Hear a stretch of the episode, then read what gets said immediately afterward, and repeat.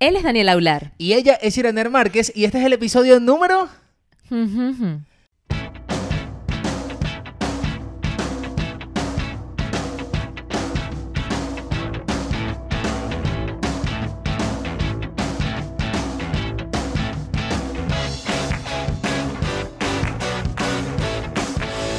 Entre una cosa y otra. Bienvenidos al episodio número de Entre una cosa y otra, porque yo no me voy a dejar vacilar. Ustedes saben que nosotros somos unos rescatistas imperiosos del chinazo.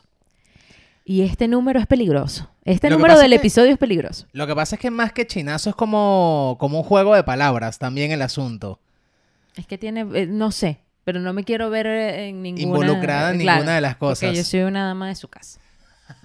Skol. Cambiamos la bebida hoy. De hecho, aquí tengo que hacer varios comentarios en esta, en esta introducción de, de- de bienvenida. Lo primero es que seguramente cuando este episodio ya esté al aire, ya, es invierno. ya es año nuevo. Cállate. Ya es invierno. Ya es invierno. Entonces, claro, no vayan a sentir envidia de que todavía estamos así con la cotica. Porque igual hoy está lloviendo de paso. Claro, es que realmente, ¿qué, qué sucede? Cuando estamos grabando esto, sigue siendo verano, pero como el clima está más frío, porque ha pasado todo el fin de semana lloviendo, entonces la negra dice, o ¿qué tomamos? ¿Tomamos un vinito para el clima? Y yo, vale, perfecto. Claro, porque es un Porque poco- además es lo que vamos a tomar durante todo el invierno. Claro, pero es, es un poco extraño que estemos tomando vino, pero que estemos vestidos Claro. de, de- de verano. Ah, pero yo tomaba vino en, Venezue- en Valencia siempre, en Venezuela. Claro, porque uno es así. Burde loca. Pero ahora no, no hay nadie que me... O sea, no hay quien me ¿Tú tomas, tú tomas en verano vino, tinto. No, no. Tinto de verano. que es diferente. Pero que es vino. Claro, no, pero es que es diferente porque es mucho más suave, viene además totalmente frío, porque esto tú lo puedes refrigerar a cierta temperatura, 6, 8, 12, No, dependiendo de- Entre del 12 tipo y de vino. 18. Dependiendo del tipo de vino, porque las vinotecas en la temperatura mínima es 5 grados. Exacto. O sea, que depende del tipo de vino. Y nunca va a estar igual de frío que una... que un vino... que... que- bla, bla, bla, bla. El- los sommeliers. Están hablando los No sommeliers. vale el tinto de verano. Entonces, claro, en invierno no es una cuestión que te tienes que tomar. Que sí, que sí. Pero bueno, ese no es el asunto de esto, ¿vale? El, el asunto realmente es que este es el tercer intento de grabar el episodio. Porque ya, ya le voy a decir esto porque yo tengo que sacarme mi espina. Yo soy la víctima de toda esta situación. Víctima, víctima, víctima, víctima, víctima, víctima, víctima. La señora Víctima. esposa de este ciudadano. A la derecha, por favor. Resulta que nos estamos grabando nuestro sábado divino y un episodiazo nos lanzamos. Y resulta que la niña no sé qué le dio al teléfono, porque nosotros grabamos con teléfono. Y el audio salió por un lado, el video No, es por que ¿sabes otro. qué pasó? ¿Sabes qué pasó? El asunto fue el siguiente. No me tienes que explicar nada porque hay otra cosa que tengo que decir. Eh, Organizamos un día entre semana que yo soy una muchacha que te me madruga. 5 de la mañana todos los días. Y, eh, y con todo y eso Daniel me dice, vamos a grabar, vamos a hacer el sacrificio infrahumano. Y chico, yo me que me maquillé, que me puse mi cosita así, mi, mi iluminador, todo, un peinado, una producción. Y cuando llegamos aquí, ¿Qué pasó? porque todo es pirateado. To- Todo una, una piratería, una cuestión. No, o sea, no, yo soy víctima. Entonces, este es el tercer intento. Tercer intento, ¿eh? a la tercera pero- va la vencida, espero. Pero, pero si no, si no quieres ser víctima con relación al programa, lo puedes pagar. La suite entera. Pero escucha, ¿qué pasa? Con el relación al video, lo que pasó fue que ella lo puso en pausa, que también es lo también yo entiendo lo que ella dice. Si tienes la opción de pausa y no te va a servir, ¿para qué está la opción de pausa? Claro, obviamente. Pero que igual, mucho teléfono, mucha vaina rechísima. Eso es, eso es la maldición de Google. Ya yo te lo digo. Es un Huawei, no se compren esa vaina. No vale, pero está súper fino porque además los videos No, se ve bellísimo todo, pero eso de Mira, pausa. Mira, mira, ¿Qué? está nene. No, bello, bello, pero ajá. Ajá, entonces, ahora sí. ¿De qué vamos a hablar hoy? No, no vamos a hablar de un coño. Ah, bueno, lo siento. No, mira, eh, Todavía está lloviendo. Estamos, eh, bueno, grabamos el episodio este y bueno, pasó lo que pasó, luego hicimos el intento, pasó lo que pasó y este es el tercer intento. Ahí termina ¿Será el que se está el grabando cuento. ahí? Ay, Daniel, no me hagas esto. que de paso tenemos una hora tratando de poder con el audio, porque además tenemos juguete nuevo. Hay juguete nuevo. Espérate que esto hace más Hay, hay juguete nuevo para este episodio. ¿Qué episodio es este? No va a funcionar. Vamos a ver de aquí a más adelante. No va a funcionar. Funcionó solo cuando estábamos haciendo la programación del calendario y el número del día. Lo que pasa es que tú dijiste el día viernes. Ajá. ¿El viernes qué fue? Eh, ajá. Mira, vale, vamos a entrar en materia, que ya la gente va a estar Daniel, fastidiada de este asunto. Ya que, ya que estamos hablando de tu esposa, que bueno, que ya todo el mundo sabe que tú estás casado, que tienes una vida en pareja espectacular, una familia en progreso, eh, todo eso así bien bonitico. No. A ti no te... Bueno, exacto, no es todo perfecto, pero déjame venderte. Así, así te llega alguien que quiere ser tu amante. La amante. No, mentira, mira. eh, ya que ustedes tienen... ¿Cuánto tiempo tienen ustedes de casados? Vamos a cumplir tres años. Coño, tres años ya. O bueno, para el momento en que ya sale... ¿Y tenían ustedes de novio? Para el momento en que ya sale este, este episodio, Ya tienen tres los tres años, sí. exacto. Y de novios, cinco años. O sea, tenemos juntos ocho, años. Nahuara, Ocho años, chicos. chamo. Dios te bendiga. ¿No te duele aquí? Porque a mí como que me empezó a doler hace como unos meses Y eso que no ha empezado. y todavía no me he casado. Pues, Imagínate tú. Pero no te duele, de verdad. No, no, por el momento no. No está aquí, podemos decir lo que sea. Es verdad. Pero no. no Pero después lo va a ver. y Pero no, no te duele. en la plaza. No, yo te, yo te me abro la puerta. Este, ocho años, o Ocho sea. años. O sea que esto viene de atrás, bien atrás. Así me decías anoche. ¿Y sabes qué pasa también? Que el tiempo pasa, no sé si, si tú sientes lo mismo, pero el tiempo pasa como súper rápido. Sí, yo lo siento. Este año, este año va como volando. Eh, Y así, Sí, o o sea, yo tengo, siento- yo tengo casi, casi ya tres años con Chiro. Y yo de verdad no sé en cuándo pero, fue. pero ¿no te tres parece años. que esa sensación de que el tiempo va como más rápido llega después de, de que creces? Sí, O sea, de chamo. Totalmente. Después de los pasa como- 18. El tiempo pasa como más lento, como de, como de chamo. Después cuando creces, el tiempo pasa como súper rápido. Sí, sí, sí. Después de los 18, eso ya 20, 20 DL tengo. Va a empezar. Ajá, pero ¿por qué viene la pregunta? te lo pregunto porque este, por lo general cuando ya son matrimonios y además ustedes son un matrimonio joven para lo que estamos nosotros viviendo actualmente en España, o sea, aquí en Madrid. ¿A ustedes no les pregunta su familia cuándo van a tener chavo? ¿Cuándo van a quedar preñados? ¿Los Lo- chamos para cuándo? Lo que pasa es que eso lo hace siempre la tía imprudente. Que toda la familia siempre tiene una tía imprudente, un tío borracho. ¿En tu casa cómo se llama? Que yo, mi respuesta suele ser, ¿y tu funeral para cuándo? Ajá, ya sabemos quién es la tía. Está escribiendo en este momento el comentario. Claro, luego esa respuesta ya sabe quién es. Pero fíjate que yo quizás porque no puedo, no recuerdo, será algunos eventos, no recuerdo que sea como tan insistente el asunto.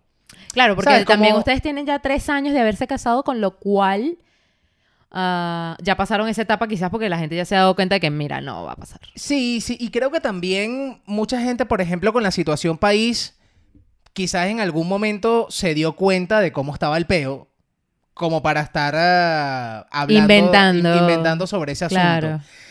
Claro, sí hay personas que evidentemente te lo preguntan. Por ejemplo, aquí mis compañeros de trabajo, mi compañera de trabajo, que ella Sí. viene de una generación, ella, ella tiene 20 años más que yo, entonces de una, es otra generación. Entonces, claro, ella tuvo sus hijos más jóvenes también. Fíjate que, por ejemplo, muy probablemente tus padres, y sé que mis padres fue así, me tuvieron joven. Sí, o sea, sí. a mi edad, Ya tus papás eran mi papá papás. ya me tenía a mí con dos años. Eran papás, Ok. sí. Pero las cosas han ido cambiando, pero todavía hay gente que te lo, te lo pregunta. Pero sin embargo, también hay otra gente que cuando le dices que no, dice, bueno, perfecto, todavía no. Está bien. ¿Y cómo te sientes con esa...? Yo me siento bien, Pregunta. porque es que fíjate una cosa, el tema, por ejemplo, todo lo que tenga que ver con la pareja, yo siempre pienso que es una decisión que tienen que tomar ellos de dos. pareja, claro. Por ejemplo, si se van a casar, lo tienen que decidir ustedes. Claro. ¿Cuándo? Ustedes. Si se van a casar solo por civil o por la iglesia, la pareja. Claro. Todo tiene que ser decidido por la pareja, sin importar lo que diga la sociedad, porque además la sociedad tiene como unos checklists que tú tienes que ir cumpliendo. Es decir, tienes que graduarte, de un- tienes que tener un título universitario, luego tienes que casarte y la idea de casarte es formar una familia, tener tus hijos, ¿sabes? Y, no necesariamente tiene que ser así, incluso no tiene ni siquiera por qué ser en ese orden también. No, para nada. Fíjate, fíjate tú que, por ejemplo, ustedes se casaron y vivían todavía por separado. Nosotros ahorita es que tenemos planes de casarnos y ya vivimos juntos desde hace tres años. O sea que, ¿sabes? No es Claro. necesario cumplir esos checklists porque además no... No Porque te es que- aporta nada Es que además la- el, tiempo de, de cada ser humano, de cada pareja, es. No tiene por qué ser igual a es- es eso, es, diferente, Fíjate que yo, por ejemplo, había leído un mensaje en estos días que me pareció súper increíble. Porque uno siempre está constantemente comparándose con los demás. Y entonces leí un mensaje que estaba fantástico, que decía palabras más, palabras menos, porque no recuerdo ahora textualmente cómo era el asunto, pero era algo así como que no estás tarde, no vas temprano, vas, Vas como en debes tu ir, tiempo. claro. Porque hay personas que de repente lograron el éxito a los 80 años, hay personas que quizás a los 20 o, o- o quizás a los 50 encontraron incluso para qué son buenos y a qué se quieren dedicar. Hay personas que a los 15 ya lo saben Sí. tú estás en tu tiempo. Entonces ese tema de dejarte guiar por los checklists que tenga la sociedad, en cualquier sentido, ahorita porque estamos hablando del matrimonio y de los chamos, no tiene por qué cumplirse. No, no es necesario. Yo opino exactamente lo mismo y esto es preocupante. No, bueno, entonces yo voy a decir que no, que sí, que hay que, te- que hay que casarse, que hay que tener los chamos y ya está. Usted tiene 15, cásese y tenga carajito. hay que meterle sazón entonces al asunto. no podemos estar de acuerdo. Toda la bendita pelea. Yo dije que no me iba a, arregla- eh, a- a- a agarrar el pelo. Está manoseando el pelo. Y ya estoy en eso. No, mira, fíjate que eh, yo estoy de acuerdo contigo, cosa que es raro. Pero porque sí creo que cada quien tiene sus tiempos. Yo, por ejemplo, eh, para casa, o sea, mi chiro me pidió matrimonio hace dos años. O sea, teníamos un año y ya él me había pedido matrimonio. Y yo ahorita es que lo consideré.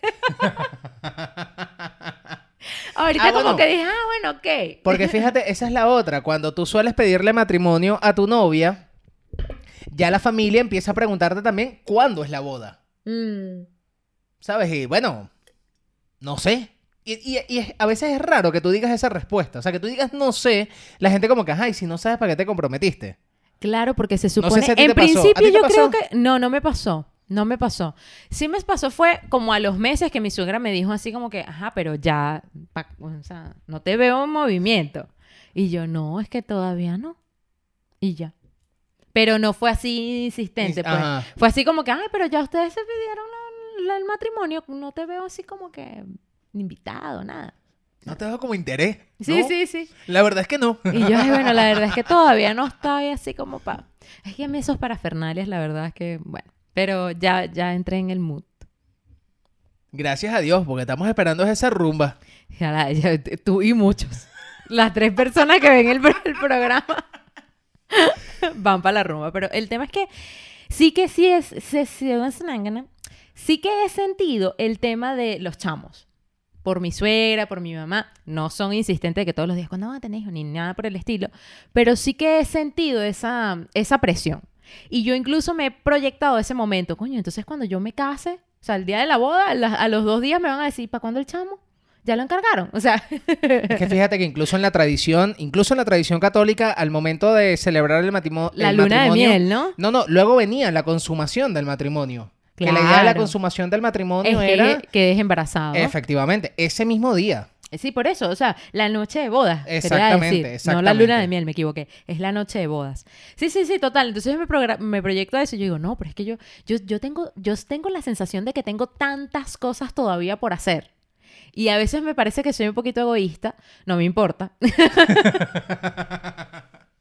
Pero yo, yo tengo esa sensación y yo digo que no es justo para mí ni para un ser que vaya a darle vida eh, tener esa sensación, ¿me entiendes? Porque yo honestamente hoy en día también me he puesto como que yo no sé si a ti te ha pasado con el matrimonio o sin el matrimonio, pero yo ahorita estoy como que abriendo mis sentidos a el cómo sería tener un chamo, criarlo, el tiempo que no tengo, porque realmente yo ahorita no tengo tiempo para dedicarle, a veces hasta discuto con Chiro porque, ¿sabes? No tenemos tiempo para ir a tomarnos un café cuando él le apetece, sino por, tengo que yo, porque yo también soy muy cuadriculada en mi organización, entonces tengo, tiene que ser en el huequito que yo tengo no cuando tú quieres.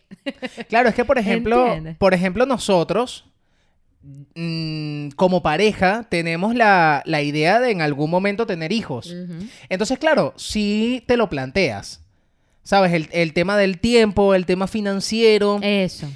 Te, te, lo imaginas y te das cuenta que, por ejemplo, en este momento no estás preparado. Claro, ¿qué pasa? Yo creo que nunca vas a estar preparado, porque el, el tema de ser padres es una que no hay libro, no hay libro. Eso es del momento. Sí, sí, sí. Pero por lo menos... Sí, sentirte, sentirlo. Claro, o sea, por lo menos saber que tú lo que le vas a ofrecer a tu chamo está dentro de las cosas que tú consideras que él debería no, y tener. que tú tienes la disposición. Como por ejemplo el tema del tiempo. Eso. ¿Me entiendes? Sí, sí. Pero, pero yo creo que sí... O sea, yo, como si lo tenemos un poco planteado, empiezas a pensar en cómo puedes trabajar de aquí a X momento como para que lo puedas llevar a cabo, como para que lo puedas hacer, porque tampoco lo descarto, pero bien también por la gente que quizás no lo quiere tener. Claro, o sea, por ejemplo, yo a veces me identifico mucho con la gente que no lo quiere tener, porque yo realmente no he tenido esa sensación maternal hasta el momento. Como te lo he dicho en conversaciones privadas, yo no sé si un día a mí me pase como a Ana, María Simón, que me levanté un día así, ay, mira, tengo el, estoy perfecta ahorita ya, vámonos. No sé. No, lo, tengo claro. Pero sí, igual yo me proyecto ese momento porque también hay un detalle que yo me he dado cuenta y que lo hemos conversado incluso juntos también, el tema cultural. Porque incluso, no, no, nada más incluso el tema cultural, sino también los tiempos de ahora. O sea, todo lo que nosotros vivimos como infancia no existe ya es una infancia, evolucionada. De hecho, yo me he dado cuenta incluso que la infancia que nosotros vivimos fue una infancia muy similar a que la que nuestros padres tuvieron, pero que ahora eso ya no, ¿sabes? Eso es como hablar así allá, lejos, allá, allá. Sí, y yo lo veo incluso como una infancia que, además es precoz porque no es infancia precoz. Claro. Sino como una adolescencia, adultez. Fíjate lo siguiente. Yo he visto, por ejemplo, aquí en España a niñas de 14 años que yo digo dos cosas. Uno, ¿dónde estabas cuando yo tenía 14 años? ¿Qué, episodio es este? Cuando, cuando las niñas, el 14 menos 2, las niñas cuando tenían 14 años, cuando yo tenía 14 años, las niñas no se veían así. Y lo otro, fuera del chalequeo, es que yo siento que hay como una sexualización muy temprana. ¿Sabes? Porque, bueno, pasa como todo. Hay niñas que se desarrollan antes o después. Eso es, dependiendo de la genética. Pero hay niñas que yo veo que a los 14 años tienen un cuerpo de mujer completo. Y hay cierta exhibición, quizás, si es la palabra. O sea, un tipo de exhibicionismo como temprano, ¿verdad? porque, porque, no es nada más el tema de que tengas el cuerpo que bien, pero es que no sé, también ya empiezan a vestirse muy mujer. Claro, y mi problema no es que no te puedas vestir como tú quieras, sino que quizás yo siento que no estás preparada para vestirte de esa manera. Claro, porque, no sabes cómo va a reaccionar el claro, resto. Claro, porque tú tienes que, todavía tú estás madurando. Aunque las mujeres maduran mucho más rápido mentalmente que los hombres, todavía estás madurando mentalmente y no sabes cómo con las cosas que te vas a encontrar, para nadie es un secreto que el mundo está lleno de gente loca, que hay muchos hombres que están mal de la cabeza, que están muy locos, eso está muy claro, muy claro. Sí, sí, sí, sí. Pero entonces, el no saber con qué te vas a, encontrar, el no saber cómo lo puedes manejar, es lo que yo siento, que yo diría como que, coño, todavía no es el momento. Sí, además de que todo tiene... ¿Por qué la prisa? Todo tiene su tiempo. Mira, mi mamá me decía mucho eso, que... Mm, por ejemplo, incluso el tema del maquillaje. Yo me he quedado loca. No solamente mujer aquí, completa. no solamente aquí en España, en Italia te mueres. O sea, yo, yo hay familiares de Chiro que yo a veces pregunto, ¿qué edad tiene esa niña? Porque yo sé, o sea, yo sé en su mirada que es una niña, pero en su, en su estampa parecen hasta más mayores que yo de la cantidad de maquillaje, del estilo de vida que llevan, porque Claro. a los 16 años ya están llegando a las 5 de la mañana a su casa. ¿Entiendes? Y yo digo, ¿what? Yo a los 16 años no llegaba a, la- a las 5 de la mañana a mi casa, ni que fuese, ni que viviese en Suiza. Iba a llegar a las 5 de la mañana Claro, es que yo creo que ese aspecto cultural también es, es un poco rudo porque siempre va a chocar lo que tú tengas o lo que tú hagas en casa con, con el resto. Sin embargo, yo siento que si tú tienes unos valores bien infundados y tú crías a tus hijos con esos valores, con comunicación, que me parece que es fundamental y súper importante, va a importar muy poco al entorno en general. Claro, pero... No va a afectar tanto como pudiera afectar si no tienes los valores y la comunicación adecuada. o sea, eso- ese punto, eh, vuelvo a estar de acuerdo contigo, es raro. Este episodio es raro. Voy a echarme un palo para ver si me entra el odio. Sí, este episodio está como un poco extraño. Porque esta es la tercera vez que lo grabo. Aparte. Espero que sea esta tercera vez. Espero que Yo creo que ya nos hemos hasta aprendido el guion. que no existe. Pero igual. Mira, eso de la comunicación que tú dices es totalmente cierto.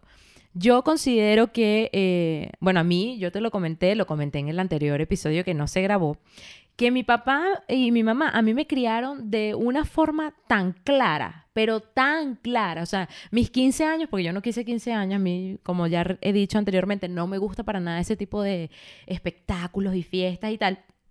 Mis papás de 15 años me llevaron a una discoteca en Ay Caramba. y mi papá ese día me, me sirvió, me enrascó. Mi papá me rascó ese día. Estábamos mi mamá, mi papá, mi hermana y yo. Como Ay Caramba era un tipo familiar donde podían entrar los niños si estaba un tema familiar. Y mi papá me sirvió un whisky y me dijo, así se sirve el whisky y se toma así. Así se sirve el ron y se toma así. Así se toma la cerveza. Así se toma el vodka. Y yo todo eso lo aprendí de mi papá. Cuando yo empecé a rumbear, a mí no venía nadie a caerme a cuento ni a muela. O sea, perdóname, eh, yo misma me servía mi trago yo, si era de estar en casa de alguien para prepararme un trago. Yo todo yo. Porque a mí nadie me iba a contar historias, igual que con las drogas. Cuando yo llegué aquí a Barcelona, que es donde yo empiezo a ver las drogas así, porque ni siquiera en, mi- en- en- en Venezuela. Yo me la pasaba con pura gente súper sana. Lo más así, una marihuana para... ajá. Pero aquí era que sí, LSD, cocaína, que yo en mi vida, en mi vida había visto eso. Y nunca tuve curiosidad. No tuve curiosidad porque mi papá y mi mamá me mataron esa curiosidad por las drogas.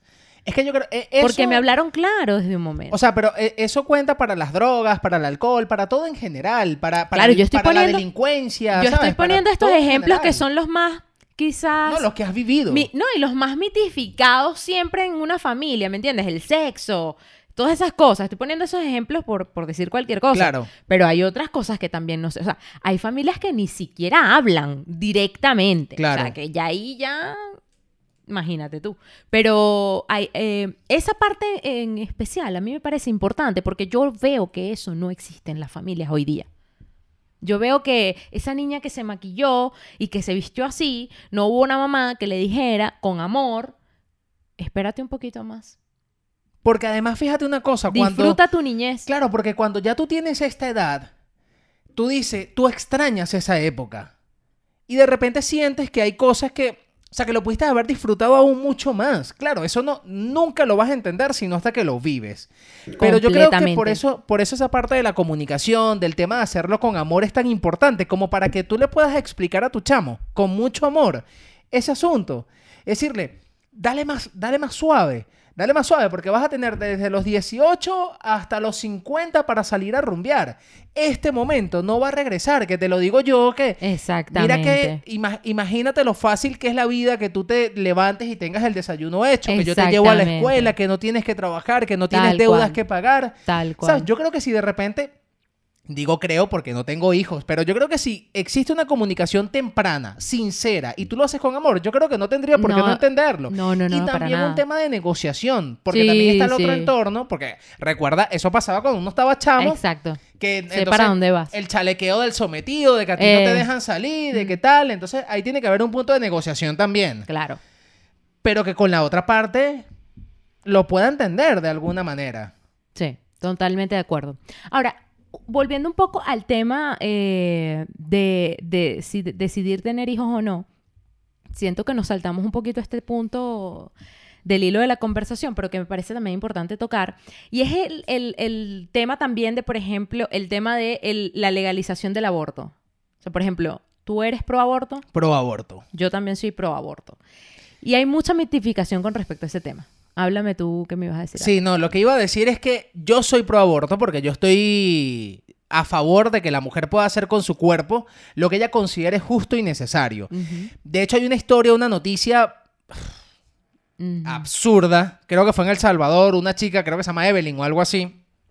No está la producción ahora para apuntarlo. Estamos solitos. Este, a ella la violan, ¿ok? Ella no sabe que queda embarazada. Un buen día, ella empieza a sangrar. Va al hospital y el doctor le determina que está teniendo un aborto. El doctor le echa la paja con la policía. Y entonces a ella la acusan de abortar. Cuando ella ni siquiera sabía que ella estaba embarazada, Pero no se sabía producto que de un una aborto- violación. Exacto, pero no se sabía que era un aborto espontáneo, porque eso se sabe. Machismo. Ah, esto fue donde en El Salvador, Sí, sí, me- creo recordar que fue en El Salvador. Eh, y si no, pues nos los van a... Googleen. Sí. Y nos dice. Este... mm, Y ese es uno de los países donde, por ejemplo, el tema del aborto Mm. tiene una pena muchísimo mayor al mismo violador. O sea, ella la condenaron a 32 años de cárcel. ¿Y el violador se sabe quién es? No se No sabe. solo que no sé si se sabe o no se sabe quién es, sino que de repente, quizás si lo apresan, el pana no va a cumplir Te apuesto que ni siquiera en ese país tienen una prueba de ADN, esas ultra espectaculares, que al feto le podían hacer como un estudio de ADN y saber ni, ni quién era, ¿sabes? El, el culebrón para saber. Pero es que quizás sí, yo me pongo en el peor de los casos. Quizás sí, quizás al pana lo meten preso y a los tres años está libre. Mientras la otra se tenía que calar 32. ¿Qué pasa? Después hubo otro juicio, porque claro, eh, manifestó mucha gente y allá al final la absolvieron. Es que. Pero es que no lo- se trata de absolver, es, una, es producto de, una, de un delito, de una violación, que además que- ella no sabía. Y aún sabiendo, ella puede tener el derecho total de decir, no lo quiero tener, que no porque además es una sentido. experiencia que no quiere vivir ninguna mujer. Es que no tiene ningún sentido por ningún lado, Ira. Por ningún lado.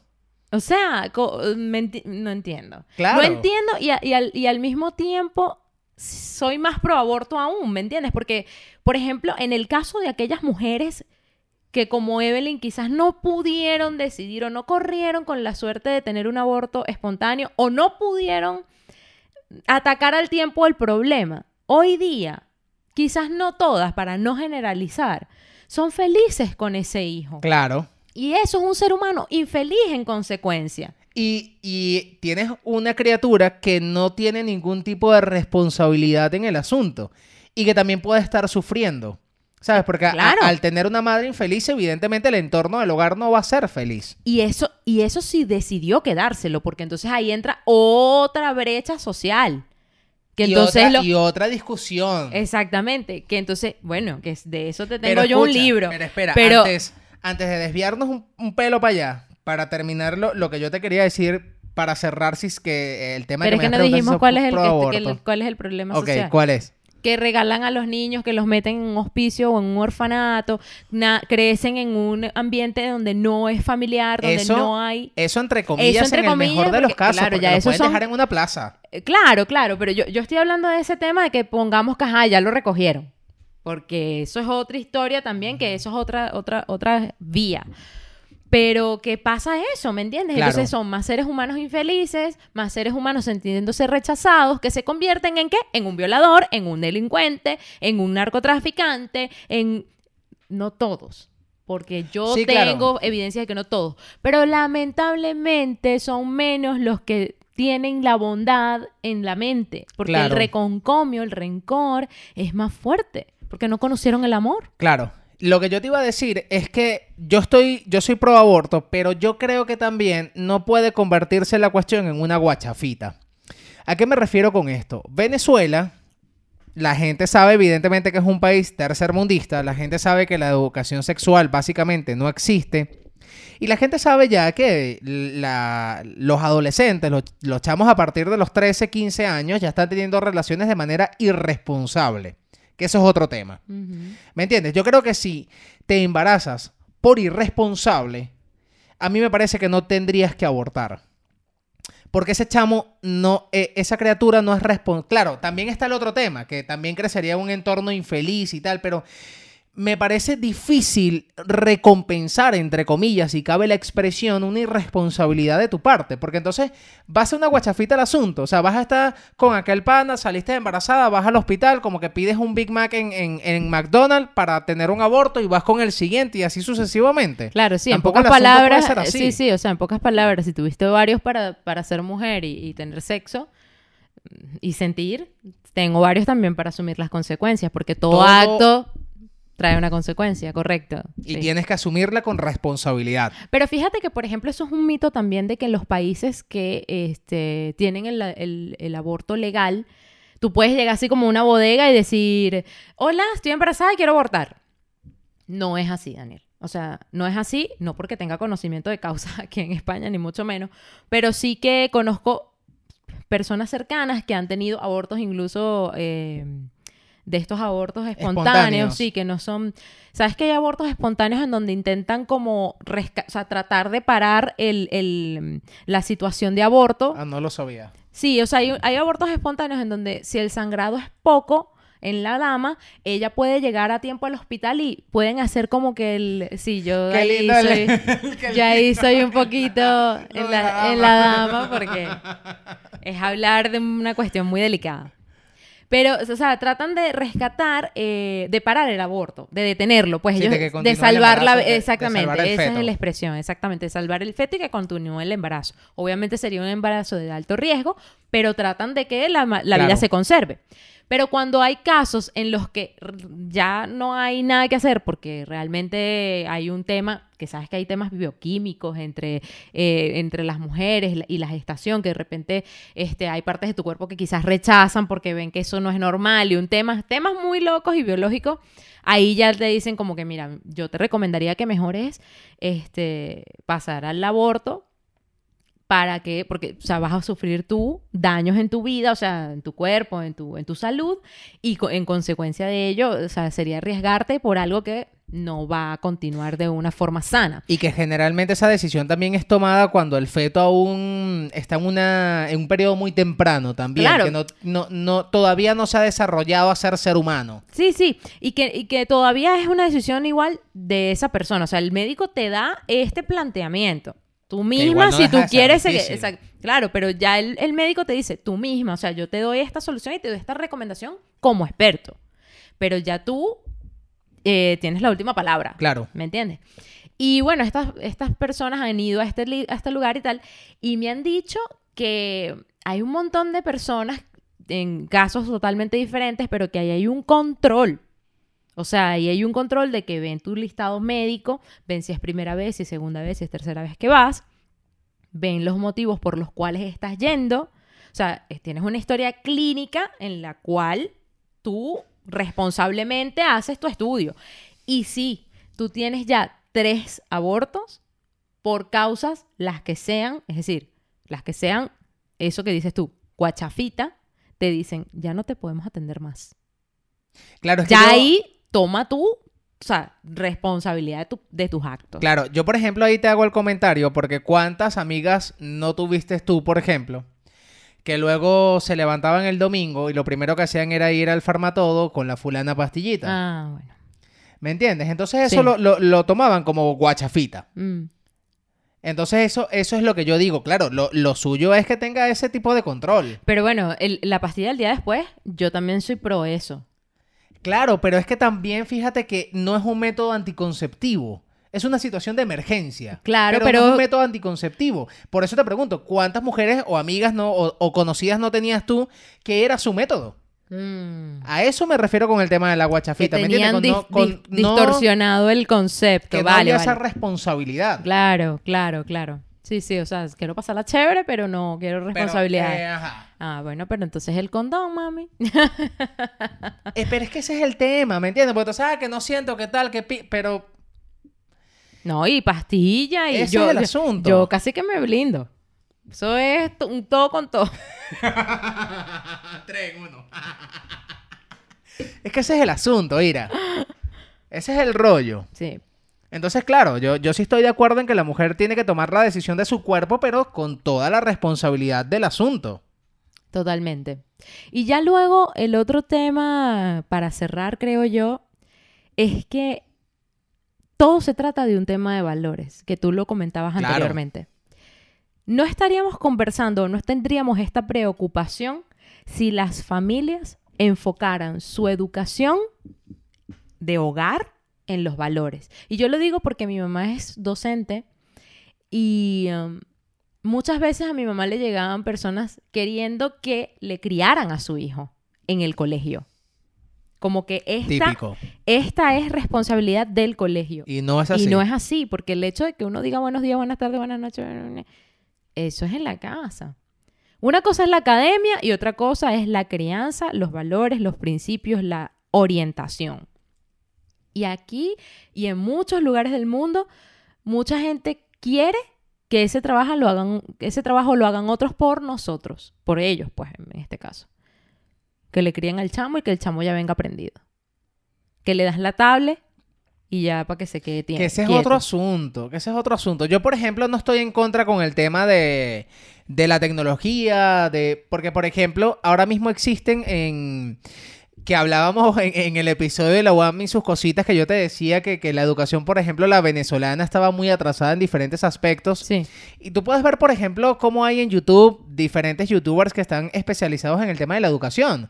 ¿Sabes? Tienes clases de matemática, de física y tal, y de repente es una manera más chévere para el chamo para aprender. Sí, Yo en sí. eso estoy totalmente de acuerdo.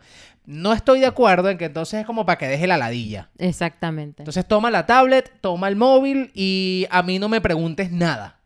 Cuando tienes un mundo de posibilidades afuera para irte abajo a embarrialarte, porque tienes que vivir tu experiencia de estar embarrialado, jugar metra, Crear pronto. anticuerpos, coño. ¿Me entiendes? Yo... Aquí cualquiera, una gripecita. Claro, porque no jugaron con barro, no joda. Que es verdad, Aquí, chamo. aquí estos europeos cambian el tiempo y le da fiebre. Sí. Tengo catarro. No, chico. Da vuelta, da vuelta es- canela en el suelo. Tú no te das cuenta que uno es como un cacri. Al cacri nunca le pasa nada. Tú Chamo, agarras un perro dio- de raza. mí- yo tengo tres años aquí y a mí me ha dado fiebre solamente. Ay, Dios, yo estoy hablando para acá. que yo tengo tres años aquí, decía. Y está bueno. entre, sí. y en tres años me, me ha dado fiebre una sola vez y esa fiebre fue más random porque fue un día así que Chirigi que, bueno, vamos a dormir. Y de repente al día siguiente yo así con unos escalofríos que, loca. y Chiri que, pero ¿cuándo te daste esa fiebre? ¿Qué te pasó? ¿Para dónde te fuiste esta noche? si tú te acostaste conmigo normal. Eso fue el sereno. Sí, bueno, yo qué sé. Pero es una cosa rara, pero una sola vez. Claro. Aquí no, aquí está cambiando el clima, joder. Joder, joder. Tío. Da vuelta a canela, joder. Pero bueno, retomando el tema, yo considero eso. Y, y creo que es parte de ese, de ese tema que estabas comentando, del tema del tiempo, de, y de tomar conciencia, pana, de que esa criatura que tú estás criando ahí la estás criando de esa manera. Tú no tienes ni idea. No, es que no la estás criando directamente. Realmente. Y tú no tienes ni idea, por ejemplo, a- hay una de las cosas que a mí me fascinan de la cultura asiática es el tema del respeto, sobre todo el respeto a los mayores. Tú no tienes ni idea de las cosas que yo he visto, bueno, sí, porque incluso las hemos vivido juntos. Eh, Las faltas de respeto que tú puedes ver en la calle, cómo los niños son los que dominan a los padres. Sí, y son no los que mandan. contraria, sí, que a ti directamente cuando tú estabas chamo te echaban aquella mirada de rayo láser y tú derechito. Claro. Porque si no, ajá, en la Sí, casa sí, hablamos. En la casa hablamos y no hablabas nada, sino que el coñazo hablaba por ellos.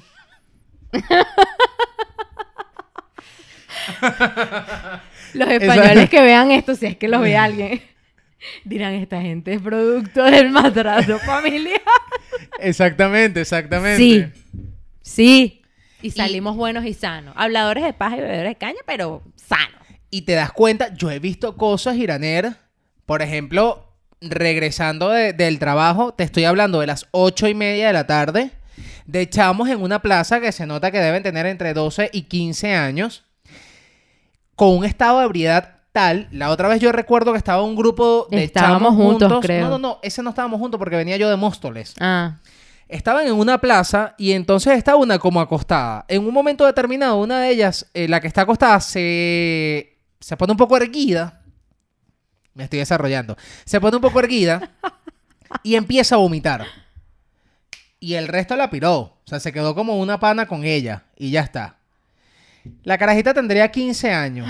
no, tú. A las ocho y media de, la, tarde. vomitando una pea. Bueno, nosotros también, porque en el polvero. Claro, Iraner, pero ¿qué edad no, pero no. tenías? pero- sí, 18 años. No, bueno, más, porque cuando yo fui al polvero ya yo era una niña más con más conciencia.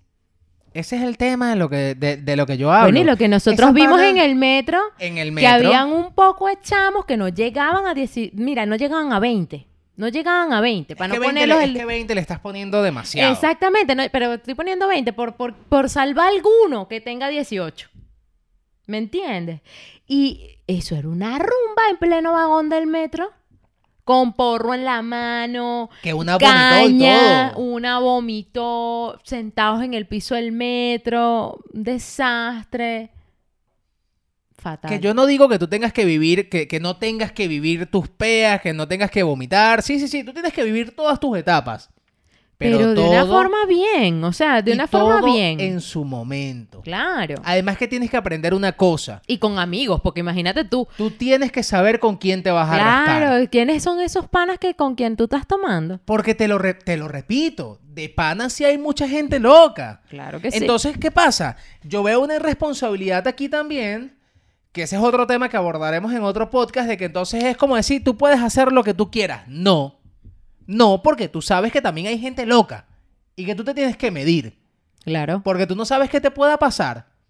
Si tú estás en un estado de ebriedad tal que no tienes control de ti y tú vas solo, para no poner un género en específico que tal, vas solo por la calle, Sole, entonces. a ti te puede pasar cualquier cosa, desde que te lleven por delante y te atropellen. Es sole, para no. No es sola ni solo, es Salks. sole. Sole. O sucks.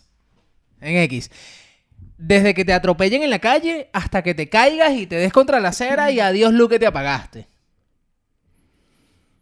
Y qué bonito es tener 14 años, no tener ningún tipo de responsabilidad y vas a jugar básquet con los panas. Claro, es que. Y ya. Volvemos a lo mismo. Eh, El tema de la, de la infancia, ese, ese concepto ya prácticamente no existe. No existe, Daniel. No existe. Un día, yo, yo, yo creo que un día va, va a dejar de van a dejar de existir los, par- los parques que quedan aquí en la esquina de mi casa. Yo veo ese parque y lo que van son niños que todavía no pueden caminar ni andan solos. Porque aquí los chamos andan solos a partir de los 12 años Sí. más o menos. Que no está mal, gracias a Dios. Hay seguridad Claro. tal como para que los chamos puedan ir, venir. Eso no es el tema. Pero el tema está en que ya los chamos de 12 años ya empiezan a entrar en otras movidas.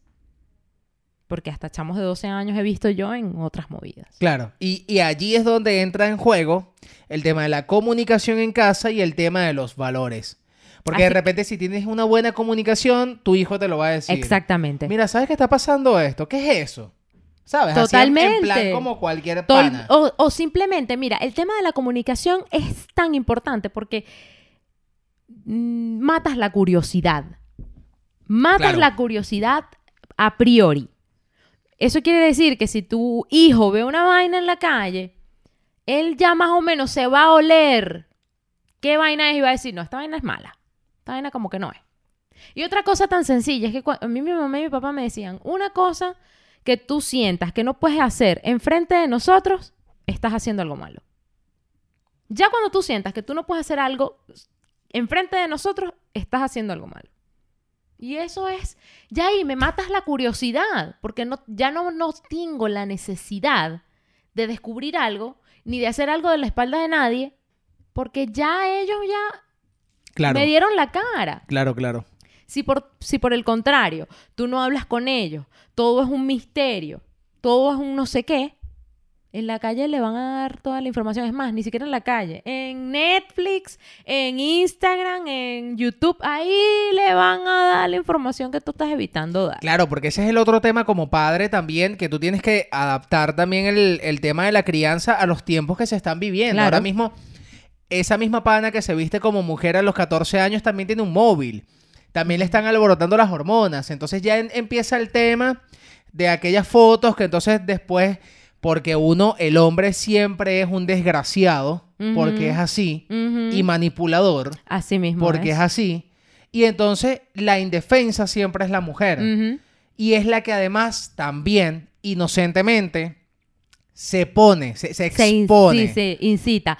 Es que mira, justamente eso, también lo decíamos en, el, en el, enseñar. el episodio anterior, eh, que yo no por defender a nadie y todavía no queremos caer en este terreno, caeremos en algún momento porque ya lo tenemos mapeado, pero sabes que, por ejemplo, eh, decíamos que hay muchas chicas que, claro, por como, como se ven, aparentan una edad que no tienen. Claro. y tú sin saber, porque incluso yo te, yo te confesé que me había pasado hasta con chamos, que tú ves a un, un niño, o sea, un chico, tú lo ves súper guapo, no sé, con su barba, no sé qué tal, su cuerpo, lo que sea que como lo veas, y de repente dices, no, este chamo tiene 20X años. Y resulta que no, que el chamo tiene 17, lo que pasa es que es una vara de coco y está así porque hace no sé qué, y bueno.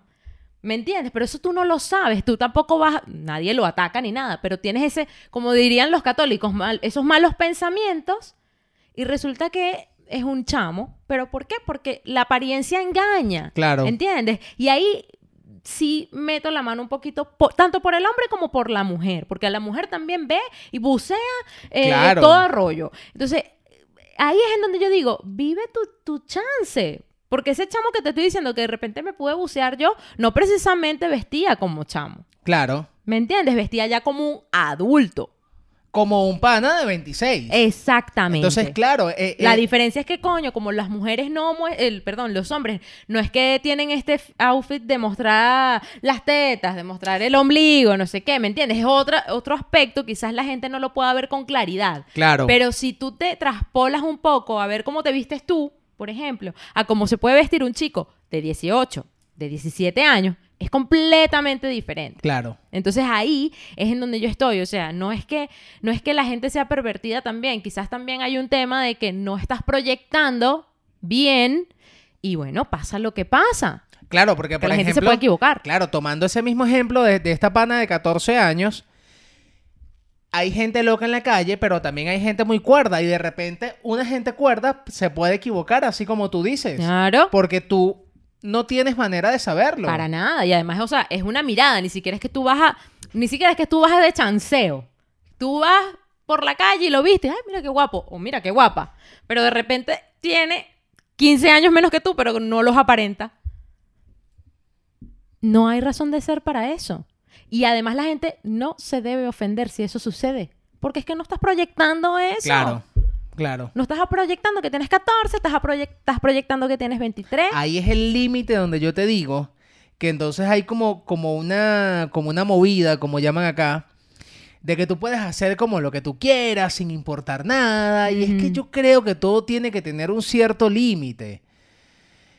¿Sabes? Lo que pasa es que ese es un, un punto que vamos a abordar mejor en otro Y en así termina el episodio número. Ujú. Muchísimas gracias a todos por suscribirse, por comentar el episodio, por darle like. Recuerda compartirlo también con tus panas. Este es un, un podcast que sale todos los miércoles a las 3 de la tarde, hora de España. y que tienes la posibilidad de disfrutar a través de Spotify, Anchor.fm, iVoox y también, por supuesto, a través de YouTube. También te recordamos que nosotros grabamos a través. No, a través no. A través No. del teléfono de Daniel. Nosotros eh, grabamos este podcast en la pensión alias Mi Hogar y que estamos en la ciudad de Madrid, la ciudad jardín de España y que nos puedes contactar y seguir y darnos amor, cariñitos y tener el link del podcast en nuestros perfiles del Instagram, arroba ira barra baja no sé qué, porque lo dije mal, y Daniel barra baja hablar, que Ira- se lo dije bien. Ira Márquez barra baja. No está. Aquí van a aparecer. Ella es Irander Márquez. Él es Daniel Aular. Y aquí seguimos entre una cosa. Y otra. Adiós. Entre una cosa y otra.